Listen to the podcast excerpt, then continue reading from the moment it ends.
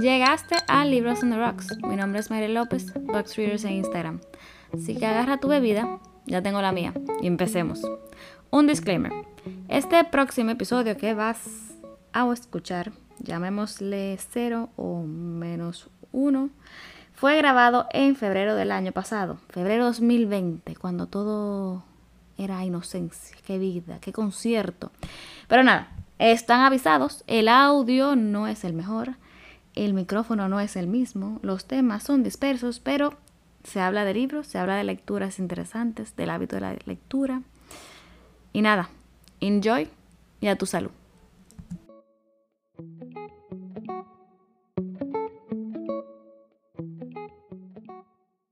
Box Readers en Instagram, donde tengo un reto de lectura, un club de lectura, donde cada mes, dependiendo de un tema, leemos un libro diferente. Aún así, como quiera, comparto reseñas, comparto lo, que otras personas están leyendo, la opinión de otra persona. Y más o menos es el punto de este podcast, de compartir un poco la experiencia de la lectura, de hacer un poco más accesible, no hacerlo ver como este gigante de no me gusta leer. Así que hagamos una prueba con el día de hoy, que todo se intenta una vez, por lo menos una vez, vale la redundancia. En un futuro, ojalá, eh, esto se escuche un poco mejor, además de yo tener gente conmigo que me acompañe cada cierto tiempo, que sepa un poco más de libros que yo, porque yo no soy, disclaimer, la persona que más lee no soy la persona que mejor habla, no soy la persona que más sé ni la que tengo mejor memoria. Pero sí me gusta que otras personas lean. Sí me encanta cuando alguien encuentra un libro que, que adora, que ama, que no lo puede soltar. Eso, eso es muy lindo. O sea que seamos todos lindos y vamos a hablar un poco de libros. Aprovechando que es enero, digo febrero, y muchas personas tienen como meta leer más de lo que leen o si tienen tiempo por la vida diaria que no están leyendo, tal vez cojan un poco de inspiración con mis palabras eh, o tal vez no, no importa, sean libres. Pero estoy aquí para decirle que no es tan intimidante. Algunos libros que leí el año pasado que me gustaron bastantes y ver qué sale de aquí. Así que si están en un tapón, cálmense, ya van a salir. Los acompaño los próximos 10, 15 minutos, que no va a ser suficiente para salir del tapón, lo siento. Si están en sus casas, hacen un traguito para hacerlo más ameno. Yo tengo aquí, lo admito, un traguito de whisky porque yo no suelo hablar. Y empezando con algunos consejos de cómo leer más, es que no se, lleven, no se lleven del otro, no se lleven de mí, no se lleven de nadie. Si ven un libro que les llama la atención, sea el título, la descripción, el tema, lo que sea, sea de historia, de política, de extraterrestres, de fantasía, sea de romance, sea el porno de mujeres que dicen que es romance, pero no es romance. Léanlo sin vergüenza, o sea, no lo estoy diciendo sin vergüenza, sino que no tengan vergüenza, excepto lo último, que leanlo en Kindle porque Fifty Shades of Grey, bueno, el punto es que lean lo que les gusta en el mundo de la lectura, lamentablemente, va a haber mucha gente que va a decir, ese libro es malo, ¿cómo te gustó esa porquería? No se lleven de eso, sean felices. Si es un libro de 10 páginas, es más, si te gustan los libros de niños, excelente. Los YA, que son Young Adults o más o menos de jóvenes, excelente. Si te gustan los libros complicados, excelente. Lee lo que te gusta. Trata de empezar eh, pausado no trate de leer Ana Karenina o que la Divina Comedia o un libro de 800 páginas de un tiro. Si tiene un año que no leo más, empieza de chin en chin. Pero lo importante es empezar. Otro punto, siempre anda con él encima, sea el Kindle, sea un libro pequeño, eh, volviendo a lo de antes que no empiece con un libro de 800 páginas, sea en el celular.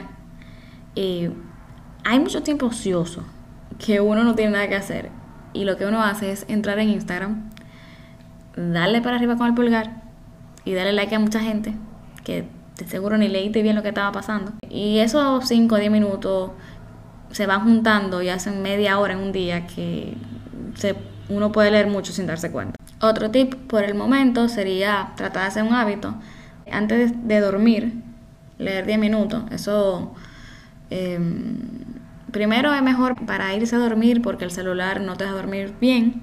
Y segundo, 10 minutos, no es nada. Todo el mundo tiene 10 minutos.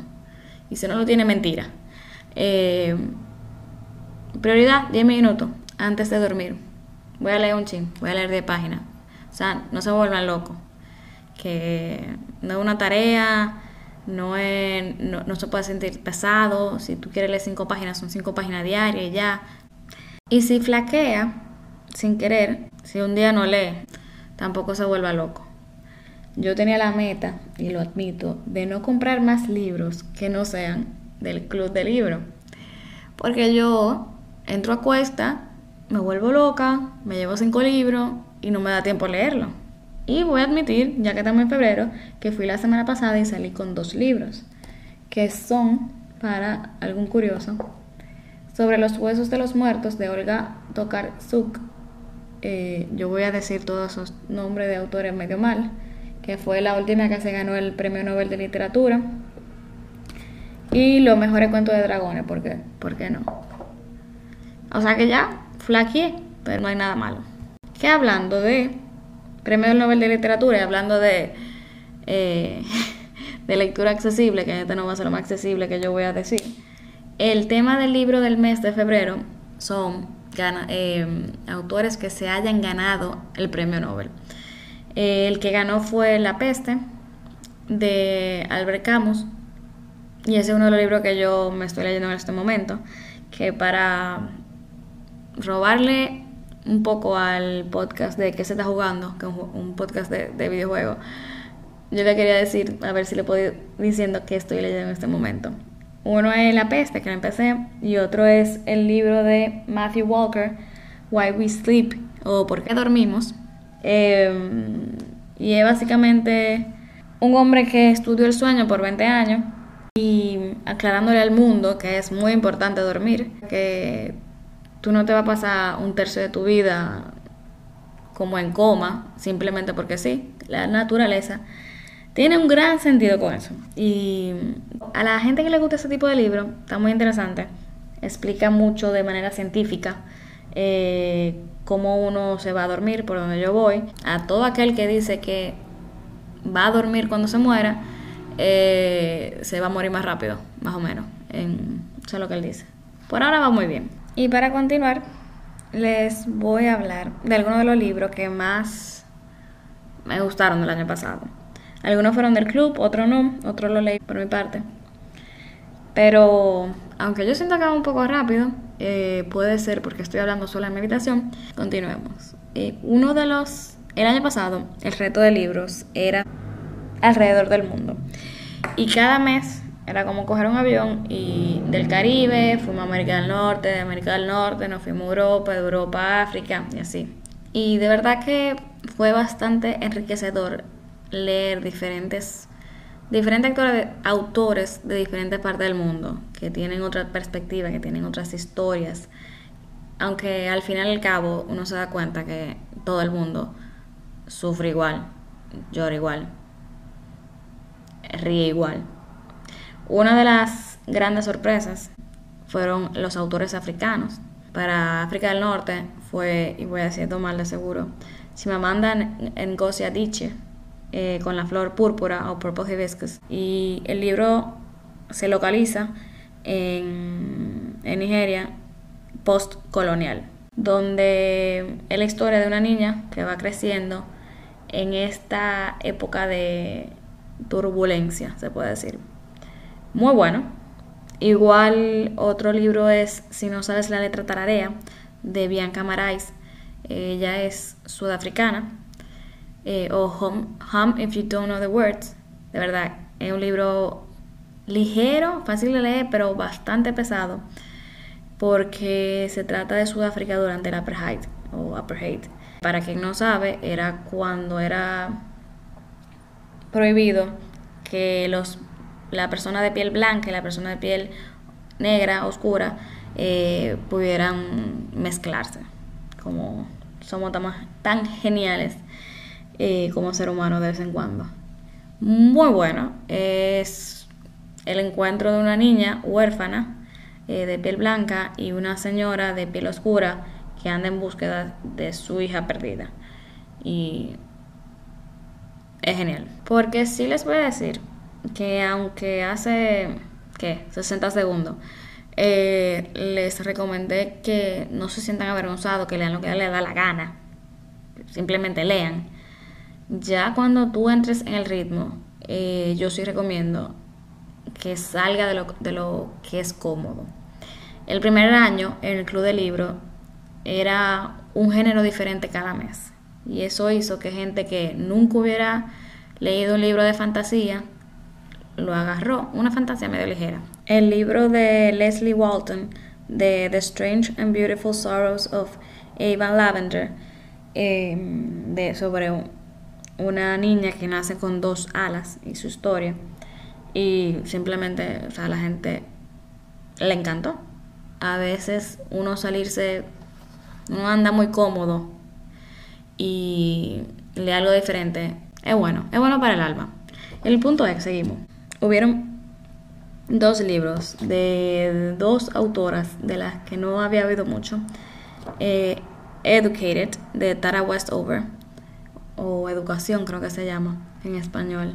Es una memoria de la autora, esta muchacha, que lo que muestra es una vida de resiliencia, o sea, del poder de la educación. Su papá tenía bipolaridad y paranoia y fue abusada, manipulada verbal y físicamente, y la primera vez que ella entró a un aula fue a los 17 años. Y la prosa de esa mujer es tan bella. Y la historia, y tú no puedes creer que la misma persona que tú estás leyendo es la misma persona que escribe el libro, porque es una cosa increíble. Que fue de verdad una de las mejores memorias que yo he leído, yo creo que en mi vida entera. Que una de las frases, vamos a decir, vamos a decir frase aquí, ¿por qué no? Dice, la noción que una persona puede ser funcional, lúcida, persuasiva y que todavía haya algo mal con ellos nunca se me había ocurrido. Eso fue ella hablando de su papá, porque cuando uno está dentro del lío uno no se da cuenta. Para ella todo lo que ella vivía era normal hasta que tuvo hasta que la educación le abrió las puertas a otro mundo. Como ella le dice, había sentido algo infinito y quería saborear aquel infinito. Estas palabras fueron yo creo que traducidas por mí, o sea que tampoco crean que si lo van a leer en español va a estar así textual. Otro de los mejores libros que yo del año pasado que leí fue de Normal People de Sally Rooney, o creo que se llama Gente Normal en español. Y es genial. Es la, la relación de dos personas desde el final del colegio y más allá pero son tan complicados y tan imperfectos. O sea, las relaciones que se muestran en ese libro son tortuosas, tóxicas, codependientes y entre comillas normales. Pero como nosotros podemos ver, el libro se ve la perspectiva de él y la perspectiva de ella y va cambiando. Y se ven personas tan reales, tan tangibles, con tantas emociones, que tú terminas el libro y dices, Normal People es el tipo de libro que te deja angustiado, como con demasiadas emociones dentro que tú no sabes ni qué sentir y tú dices, yo estoy feliz, estoy triste, ¿qué fue lo que pasó? Es un libro que te hace sentir. Y para mí eso es una de las cosas más importantes en la literatura, hacer sentir al otro, sea lo que sea la emoción. Por suerte, también en el 2019 pude leer algunos autores que cuando digan el nombre de aquellos autores me van a decir, ¿cómo puede ser que tú ahora que lees esos libros? Pero yo tuve el disclaimer al principio. Uno de ellos fue el japonés Murakami, que ha sido el libro, yo leí Kafka en la orilla en, el mes que tocó eh, el continente asiático, por lo menos el, el este de Asia.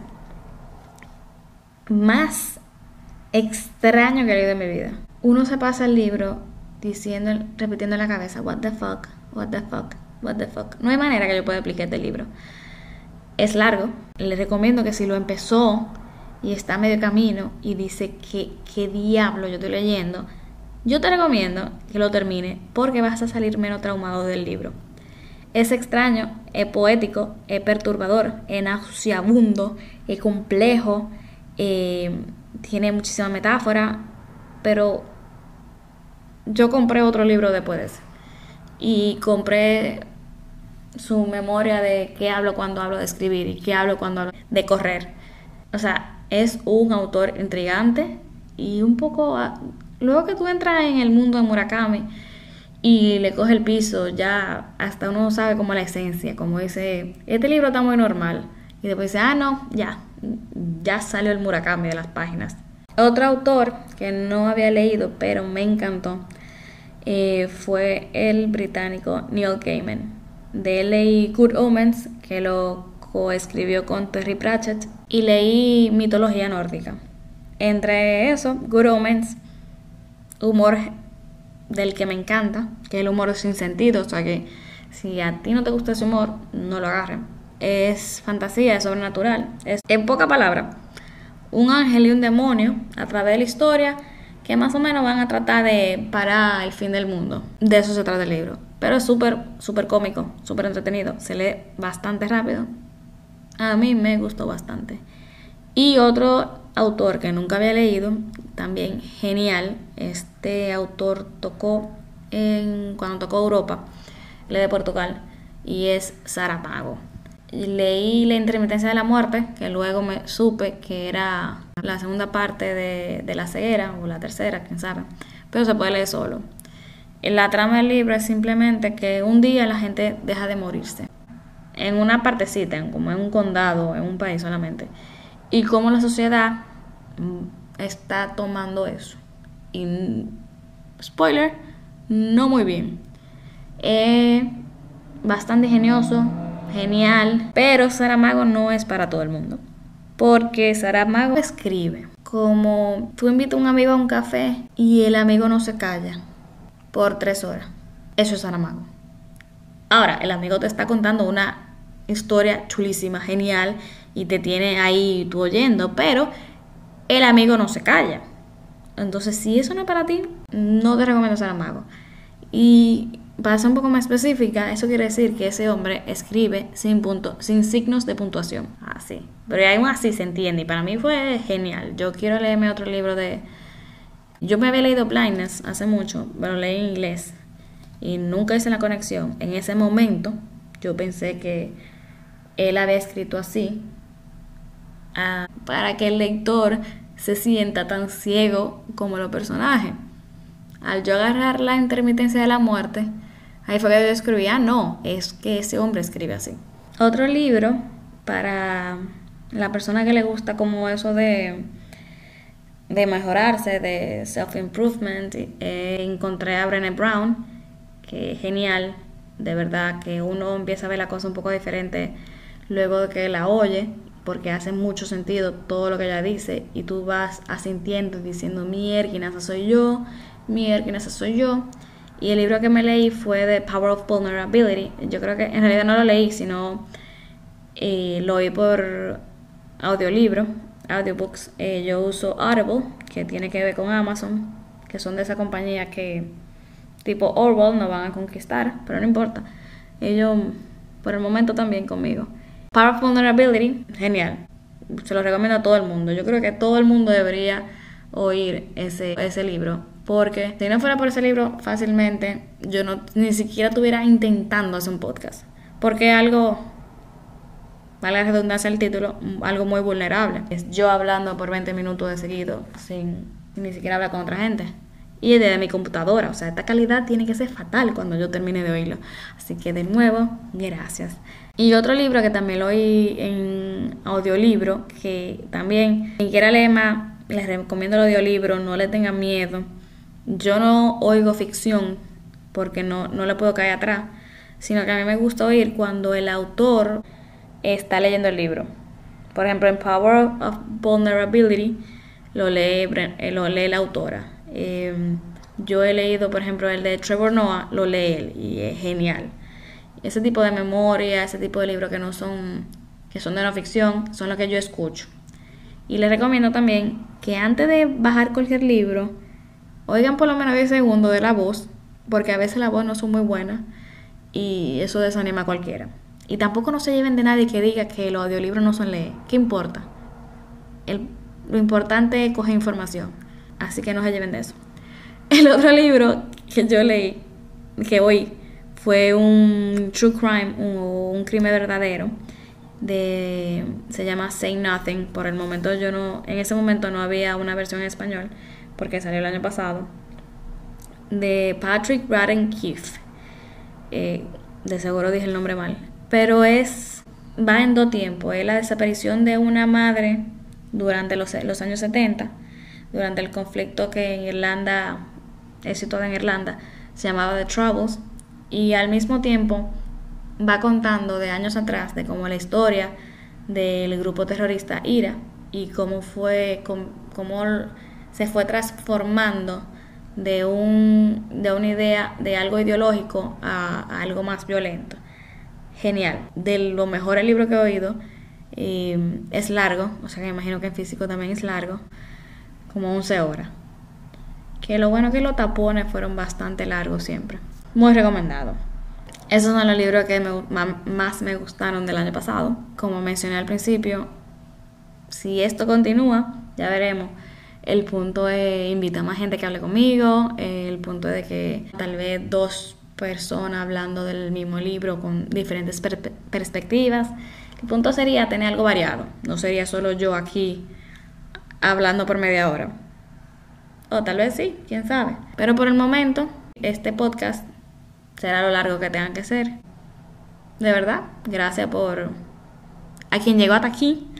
Eh, gracias por oírme, que son mis amigos de seguro. Y si no son amigos míos, ya son amigos míos porque imagínate, ya no hay de otro. Así que aquí acaba la prueba. Bye. Lean, lean. Eso es lo importante. Es lo único que saquen de aquí. Lean. Bye.